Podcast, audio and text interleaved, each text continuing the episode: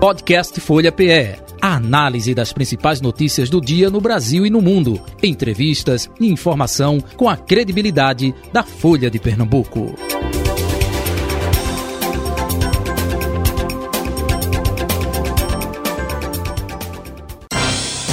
Folha Política. Entrevista de hoje com o deputado federal pelo PL, André Ferreira. Deputado, bom dia, prazer revê-lo, seja bem-vindo, tudo bom, bom? Bom dia, Jota, bom dia a todos os ouvintes da Rádio Folha, é um prazer muito grande estar com vocês aqui, ao lado da minha amiga Carol também, pra... muito bom estar com vocês. E recíproca é verdadeira. Por falar em Carol, Carol Brito, bom dia, Carol. Bom dia, Jota. Bom dia, deputado. Bom dia a todos os ouvintes internautas que acompanham a Rádio Folha. Deputado André Ferreira, bom dia, tudo bom? Seja bem-vindo. O que a gente pode falar é, com relação à Câmara Federal, lá não é comissão, né, porque, enfim, mas se fala em CPIs. Né, diz que tem 16 CPIs aí que podem, é, é, pelo menos algumas, é, tomar corpo, forma. É, como o senhor analisa tudo isso que está acontecendo, seja tanto na Câmara Federal quanto também no Senado Federal, hein? Jota, a gente vive um momento muito é, de dois lados no país, né? A gente vive um momento difícil que está vivendo.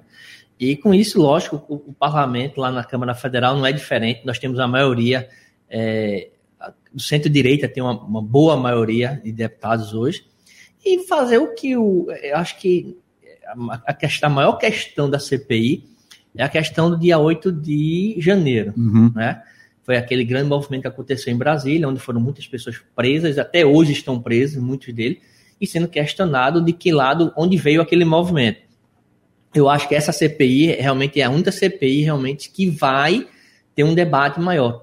As outras CPIs que estão surgindo lá, até do, do ministro Flávio Dino, entre outras, eu acho que não vão para frente. Mas essa do dia 8 é uma CPI que devemos ir para frente com ela. É, e eu não, não me, é, me, deixa muito surpreso, porque o governo não quer que essa CPI vá para frente. Né? Se o governo diz que não tem nada a ver com isso, que, que quem tem a culpa são os, né, entre aspas, bolsonaristas, e por que não querem que essa CPI vá para frente? O que, é que o governo tem de esconder e temer uma CPI que, de acordo no início deles, era um bolsonarista que, faz, que fez todo aquele movimento? E hoje o próprio governo, é, o presidente Lula, com todos os ministros, trabalhando de forma é, todos os dias, conversando com os parlamentares, para tirar até o nome de quem, quem assinou a CPI. Então, eu acho que a CPI, acho que nesse momento é uhum. importante até para poder esclarecer a sociedade do que foi que aconteceu no dia 8. É, essa já tem é, número de assinaturas? Já, já tem, só falta ser instalada.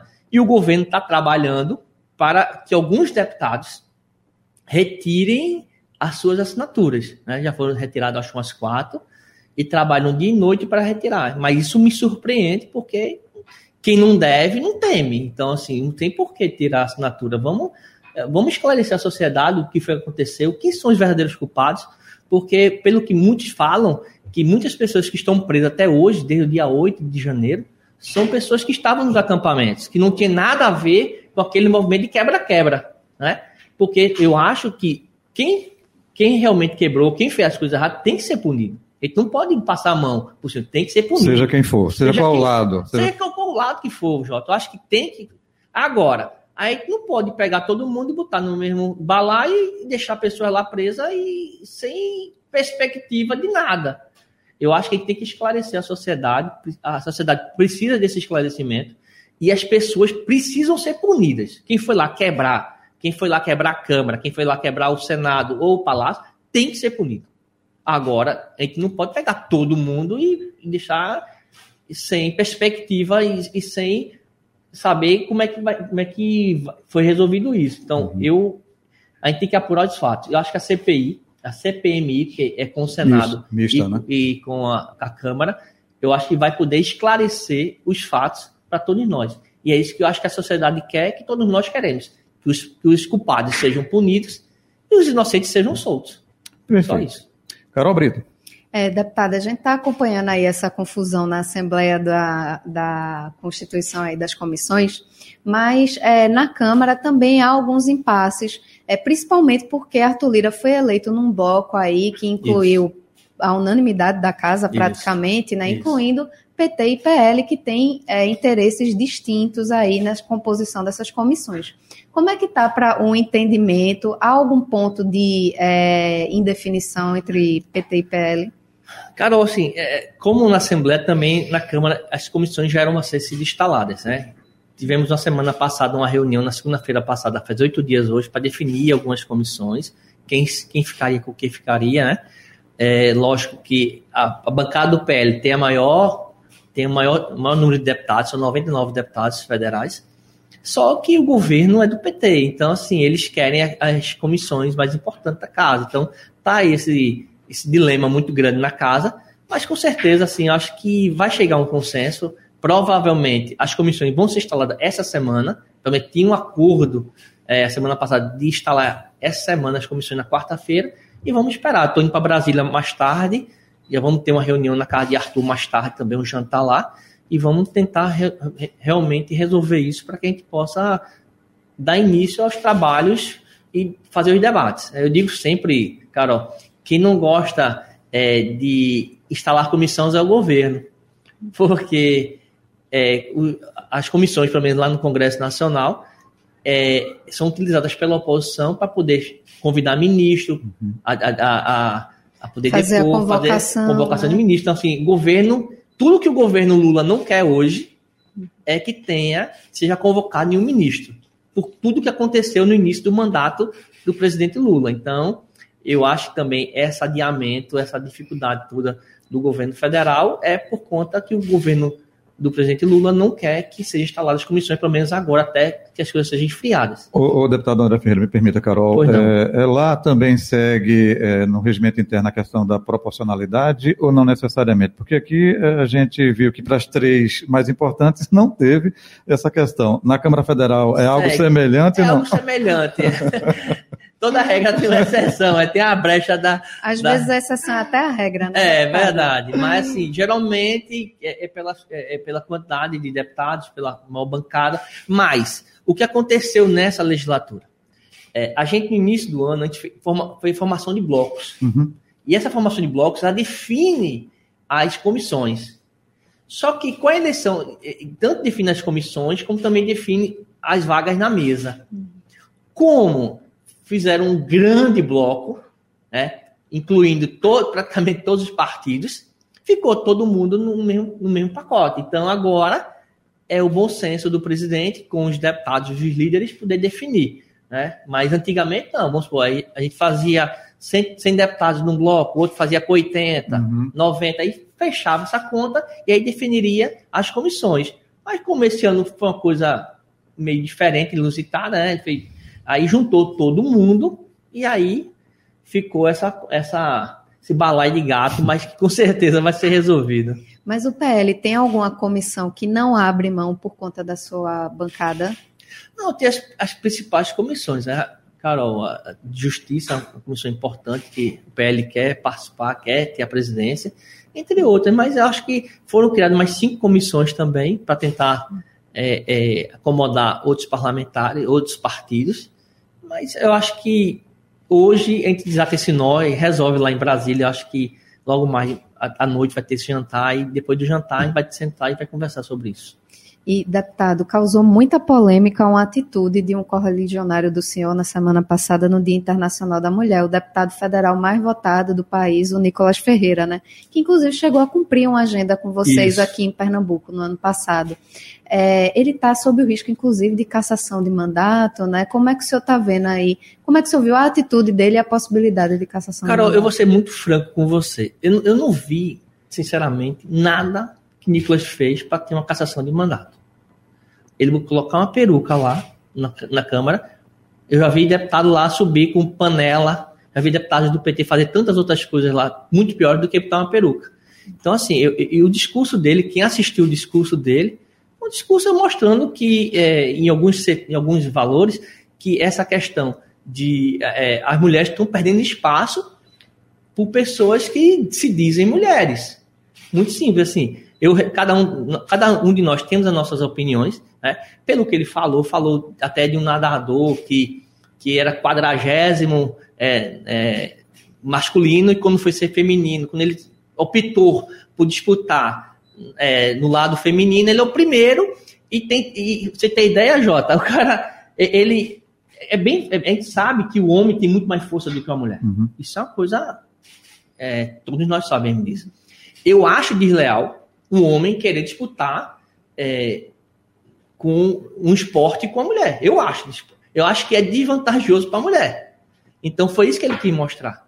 Eu acho que essa polêmica toda aí é desnecessária. Eu acho que o governo utiliza isso para mudar o foco das discussões mais importantes do país, né? que é o foco do aumento do salário mínimo, que não foi feito do jeito que Lula prometeu, do foco do dia 8 de, 7, 8 de, de janeiro.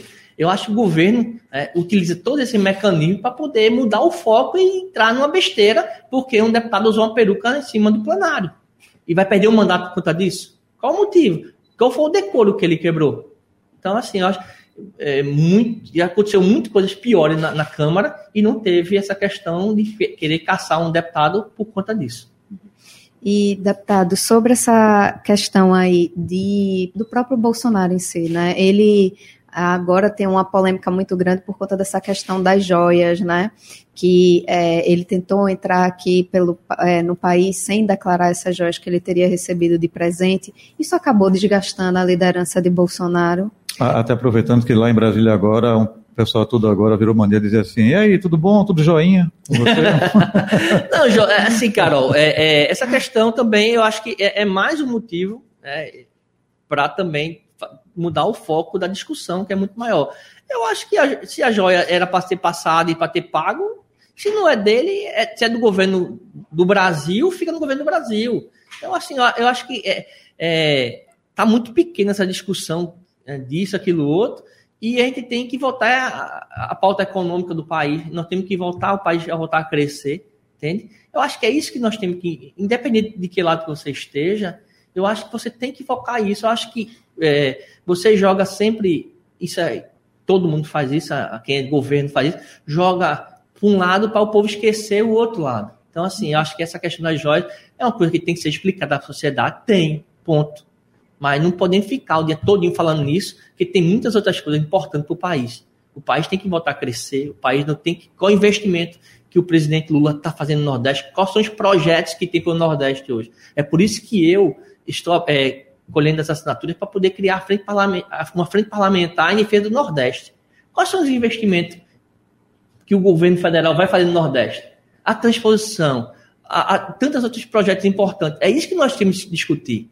Não o governo federal ir, ir, ir lá para a Argentina querer liberar recursos para a Argentina, onde nós estamos precisando de, de dinheiro aqui. Hoje nós temos um metrô sucateado que não tem dinheiro para fazer investimento, quem tem que fazer investimento? É o governo federal. Então, por que o, qual é o investimento que Lula vai fazer no metrô de Pernambuco? Em todos os metrôs que a gente não consegue andar. Qual é o investimento que vai fazer na Transnordestina? Está parada a Transnordestina tantos e tantos e tantos anos.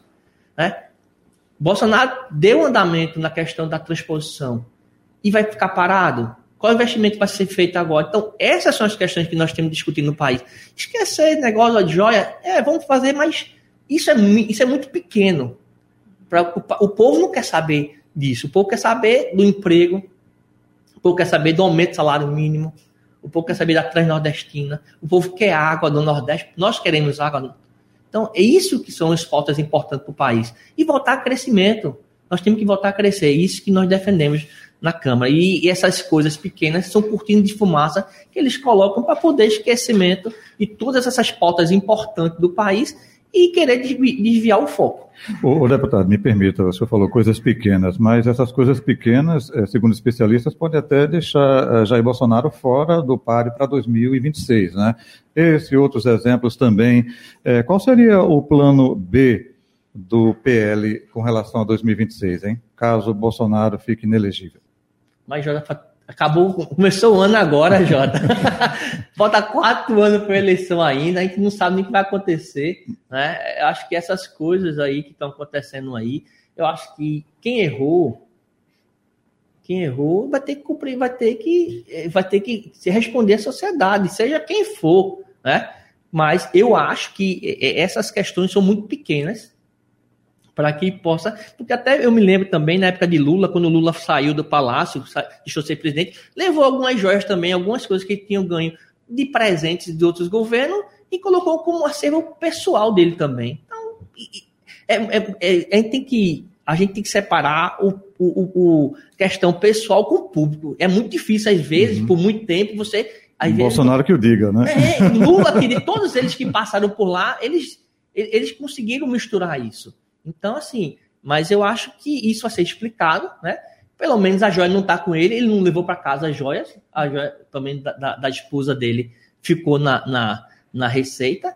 E acho que é isso. Acho que cada um faz, cada um cumpre seu papel e cada um vai ter que responsabilizar por seus atos. E o plano B?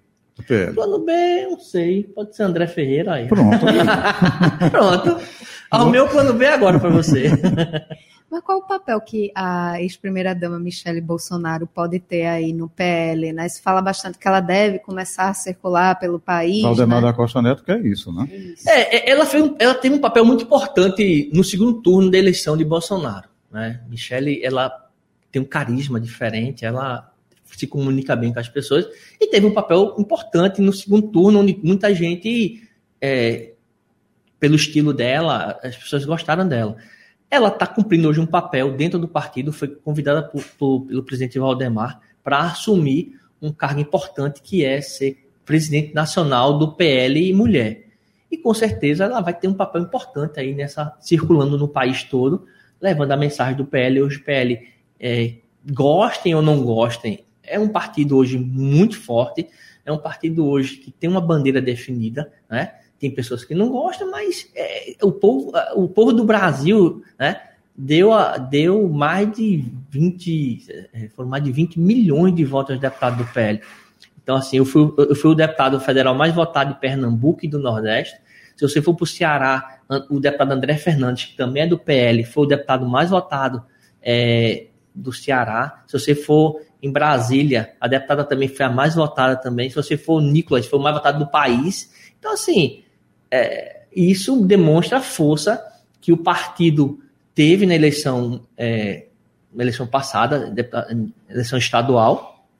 E, com certeza, esse partido está crescendo cada vez mais e nós iremos entrar em 2024 com muita força aí nas eleições de prefeitos. O senhor falou aí da eleição presidencial, ó, pode ser o nome de André Ferreira. Opa, se é para 2026 lá e aqui 2024 no Recife, como é que fica? Não, 24 é, é, é a gente está no momento, o PL é um partido que cresceu bastante aqui no, no estado de Pernambuco. Nós temos hoje quatro deputados federais. Saímos de um deputado federal para quatro deputados federal.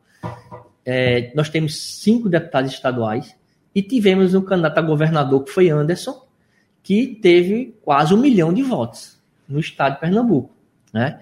E foi o deputado, foi o candidato a governador mais votado na região metropolitana, né? Na cidade metropolitana ele foi o mais votado, em quase todas elas. Então mostrou a força do PL, mostrou a força é, de Anderson liderando todo esse grupo do PL aqui no estado. Então a gente vai pensar 2024 no momento certo, Jota, mas a gente vai vir com muita força em 24, com vários candidatos, não só na região metropolitana, mas também em todo o estado de Pernambuco. O senhor vai ser candidato, ou não? Não, veja, Jota, eu fico feliz porque, assim, eu tenho uma eleição, eu tive 69 mil votos no Recife. Né? Eu, dos meus 274 mil votos, eu tive 69 mil votos. Eu tenho uma identidade muito forte com a cidade do Recife. Né? Fui vereador por três vezes, duas vezes eu fui vereador mais votado, me elegi deputado estadual é, em 2014, tendo segundo maior votação, é, tive 40 mil votos no Recife. Me elegi em 2018, só em Recife tive 47 mil votos dos 173. E agora eu tive 69 mil votos. Então, assim, Recife é uma cidade que realmente a gente tem uma base eleitoral muito forte. Agora, a eleição de 2024 nós vamos discutir no momento certo. Agora, a gente vai ter um candidato em Recife, nós temos que ter um candidato em Recife. Né? Mas isso é uma coisa que nós vamos discutir dentro do partido. Quem é o melhor nome, quem vai disputar a eleição, quem, quem tem mais projeção para poder disputar. Mas é claro que eu fico feliz de poder estar tá tendo essa votação toda e tendo um, um, uma relação muito próxima com o Recife. Esse processo de discussão de candidatura passa também por negociações com a governadora Raquel Lira, porque hoje o PL está independente em relação ao governo do estado, né? Mas vocês já foram aliados até ali meados do ano passado, é. né? Nós temos uma relação muito boa com a governadora, né? Até porque naquele momento nós estávamos andando junto ali naquele projeto de, de mudança do estado que deu certo, né? O que nós queríamos realmente era a mudança é, naquele momento do governo do estado que estava aí há 16 anos sendo do PSB. E no final deu certo, nós conseguimos, a população percebeu através da, do trabalho que nós fizemos que precisava mudar. Agora, é lógico que a gente tem uma, nós temos um, os deputados da Assembleia são deputados independentes, mas que têm ajudado o governo. É, antes eu tenho falado muito isso, antes eu tenho conversado com ela e tenho dito, ó, nós vamos ajudar o governo, nós queremos ajudar o governo. É, esse governo tem que dar certo. Então, com certeza, a a, o PL vai ter um papel junto com a governadora importante em várias cidades, né? Porque o PL é o que tem mais tempo de televisão de todos os partidos que estão aqui hoje, são 99 deputados, tem mais, tem mais tempo de televisão, então tem cidades estratégicas que nós temos que fazer esse alinhamento com o governo do estado. É, e outras cidades não, você não vai poder conseguir alinhar em todos os municípios de Pernambuco, mas em boa parte é importante que a gente jogue junto, que a gente faça o trabalho junto, junto com o PL, junto com o partido da governadora também. Prioridade para o PL é Jaboatão? Com certeza, Jaboatão é a prioridade nossa. Nós temos um prefeito, é, Mano Medeiros, está muito bem avaliado, está dando continuidade ao trabalho que antes começou lá atrás né, em 2016. Tem feito um grande trabalho lá e com certeza a nossa prioridade é Jaboatão. A gente fala isso porque, é, por exemplo, lá em Jaboatão se fala bastante da candidatura aí de Clarissa Tessio pelo PP, que é um partido que está aí na base de Raquel Lira, né? Uhum. Então, como é que vai ser essas negociações aí para ter o governo Tá muito cedo, Carol, a gente definir essas coisas. Mas sim, acho que nós temos Jaboatão como prioridade, nós temos uma candidatura muito forte também em Olinda também, com Isabel Orquiza.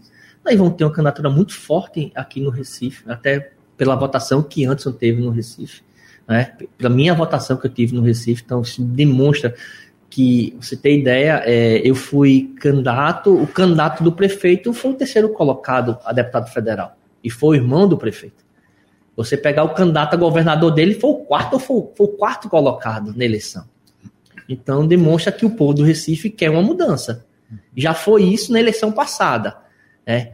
E, e na época eu lembro bem eleição que, que o, o, candidato do PSB ele colocou o PT na cola de, de, de, de, de Marília. E muita gente deixou de votar em Marília porque via, via o PT, eu me lembro muito, tinha muita. jogar aquelas fotos, né? Dilma e, e, e Lula na rua com aqueles com chifrezinho, aquele negócio todo. E hoje o que me vejo é o próprio pre, prefeito dizendo que não ia se juntar com o PT, colocando o PT na gestão. Ele vai ter que explicar isso ao povo do Recife, o que mudou. Porque há dois anos atrás, para ganhar a eleição, ele dizia que o PT, ele não iria botar o PT no, no governo e agora está botando o PT no governo. Eu acho, ele pensa que o povo do Recife vai esquecer isso, porque ele só ganhou a eleição, todos nós sabemos que a eleição estava muito dura naquele momento, e o que fez a diferença ali foi colocar o PT nas costas de Marília. E agora, dizendo que não ia se juntar com o PT. Em meio de dois anos de gestão, ele está agarrado com o PT, botando o PT na gestão. Então, alguma coisa vai ter que ser explicada na, na eleição de 2024. Por que isso? O deputado André Ferreira, o senhor falou aí que Jaboatão é prioridade para o partido. Isso.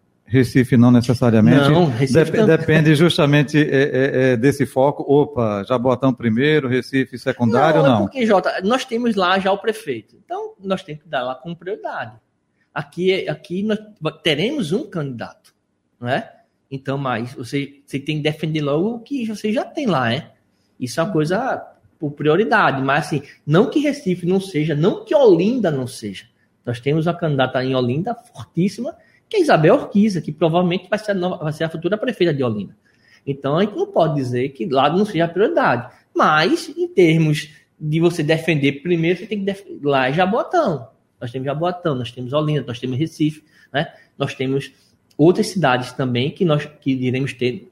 É, Caruaru, nós temos a relação, o deputado Fernando Rodolfo pretende ser candidato a prefeito em, em, em, em Caruaru. Caruaru.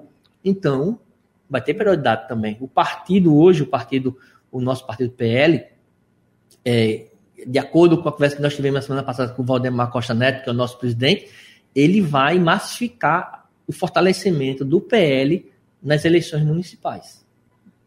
Para poder chegar em 2026 mais forte, com mais base. A gente, nós tínhamos poucos prefeitos. Eu me lembro que Anderson teve uma eleição quase um milhão de votos e só tinha três prefeitos apoiando ele. Só tinha três prefeitos. E teve um milhão de votos. Quase um milhão de votos. Então nós temos que. Porque não tinha base no interior, não tinha base nas cidades do interior. Então a gente vai ter que montar essa base para chegarmos em 2026 com muita força. Então as outras cidades não ficam a reboque de Jaboatão, né? Porque o que se fala nos bastidores também, André, e é bom colocar até para o senhor esclarecer isso, é que não, André está colocando o nome dele no Recife, que é para ganhar apoio em Jaboatão. Então não tem isso. Não tem de, isso. Deixa eu até colocar um adendo. O próprio PSB, quando estava com o governo do Estado, da Prefeitura do Recife, poderia ter uma candidatura lá em Jaboatão e abdicou da candidatura em Jaboatão justamente para fortalecer aqui no Recife. Né? É, você abrir muitas frentes não fica complicado, não? É porque ele não tinha base em Jaboatão. Né? Na época, o PSB ele tinha era a deputada Gleide Ângelo que se tentava. É, mas a Gleide, ele, ele, tentou colocar a Gleide, a Gleide que não quis ir na eleição. Mas ele, ele forçou a Gleide e Gleide foi convidada muitas vezes para poder ser candidata a Jaboatão. Ela que é, é uma opção do, do parlamentar ou do candidato ser candidato ou não. E naquele momento ela achou que não queria ser candidata. Ela, ela disse: não, eu vou terminar, vou fazer meu mandato aqui na Assembleia a qual fui votada. É, diferente da gente. Se nós vamos ter um candidato aqui em Recife que esteja disposto a ser candidato. Não vamos estar candidato por ser candidato. A gente não pode estar tá brincando assim, ah, vamos estar tá candidato lá porque. Não, não é isso. Nós temos uma força muito grande no Recife, nós temos um, um espaço importante no Recife, nós temos um tempo de televisão que é importantíssimo na eleição municipal no Recife, então não tem. Nós temos candidatos, né, nós temos candidato forte no Recife, candidato foi votado no Recife, não tem por que não ser candidato. Agora, isso, ninguém é candidato de si próprio. Aí tem que ter candidato dentro de uma conjuntura, dentro de uma conversa com todo mundo. Você não pode dizer, não, eu, como é que você vai estar na mesa com alguém e dizer, ó, eu sou candidato e tu que escolhe o que vai ser. Isso não pode ser desse jeito. Mas nós temos todo é, interesse e vamos trabalhar para poder ter essa candidatura no Recife. Agora, só vamos discutir isso mais para frente? Eu estou no meu mandato, assumi meu mandato agora, dia 1 de 2026, ou oh, 2024, só em 2024. É, não, né? que assumi o mandato agora, né, Jota? Nós assumimos nosso mandato agora no dia 1 de fevereiro, quer dizer, nós temos pouco mais de dois, mínimo dois meses nós temos de, de mandato. A gente tem que fazer esse ciclo agora e discutir mais para frente, até porque nós temos outros projetos na Câmara para poder corresponder todos os votos que nós tivemos no estado de Pernambuco. Né? A gente fica muito feliz por ter sido uma votação como eu tive, né, ser o mais votado de Pernambuco e ser o, mais, o deputado federal mais votado do Nordeste. Então, nós temos essa responsabilidade de poder, com nossos eleitores, de poder falar um pouquinho e trabalhar ainda mais pelo nosso Estado. É, deputado, o senhor, em uma postagem é, no Instagram, parabenizou Recife né, pelo seu aniversário, mas também apontou que tem alguns problemas que o entristecem na cidade. Né? O senhor poderia falar um pouco sobre quais problemas são esses? E o senhor, caso seja candidato em 2024, né, quais soluções o senhor já estaria pensando para esses problemas? Não, Carol, quem anda no Recife, como eu ando, eu ando, não ando só nas vias principais que estão, né? Eu ando na periferia, eu ando nos bairros do Recife, eu ando nas comunidades do Recife. A gente vê a falta de tudo no Recife. A falta de oportunidade para os jovens, a gente vê é, gente no meio da rua, e me entristece quando você chega no meio da rua, tá lá aquele pessoal lá é, dormindo no meio da rua. É só você, e não é só aqui no centro da cidade, como muita gente anda aqui no centro. É só você andar em boa viagem. Anda em boa viagem ali na, na Conselheira Guiar, você vê gente morando com, com mesa, com, com sofá, com colchão, dormindo ali do lado no Pina. E se você for para qualquer lugar no Recife, você vê que Recife não consegue 10 minutos de chuva. Saiu muitos vídeos agora, nessa última chuva que teve, que Casa Amarela estava repleto, tem que andar com um bote, porque não podia andar de carro. Então, assim, os problemas no Recife são muito grandes, são muitos, são muitos, não são poucos.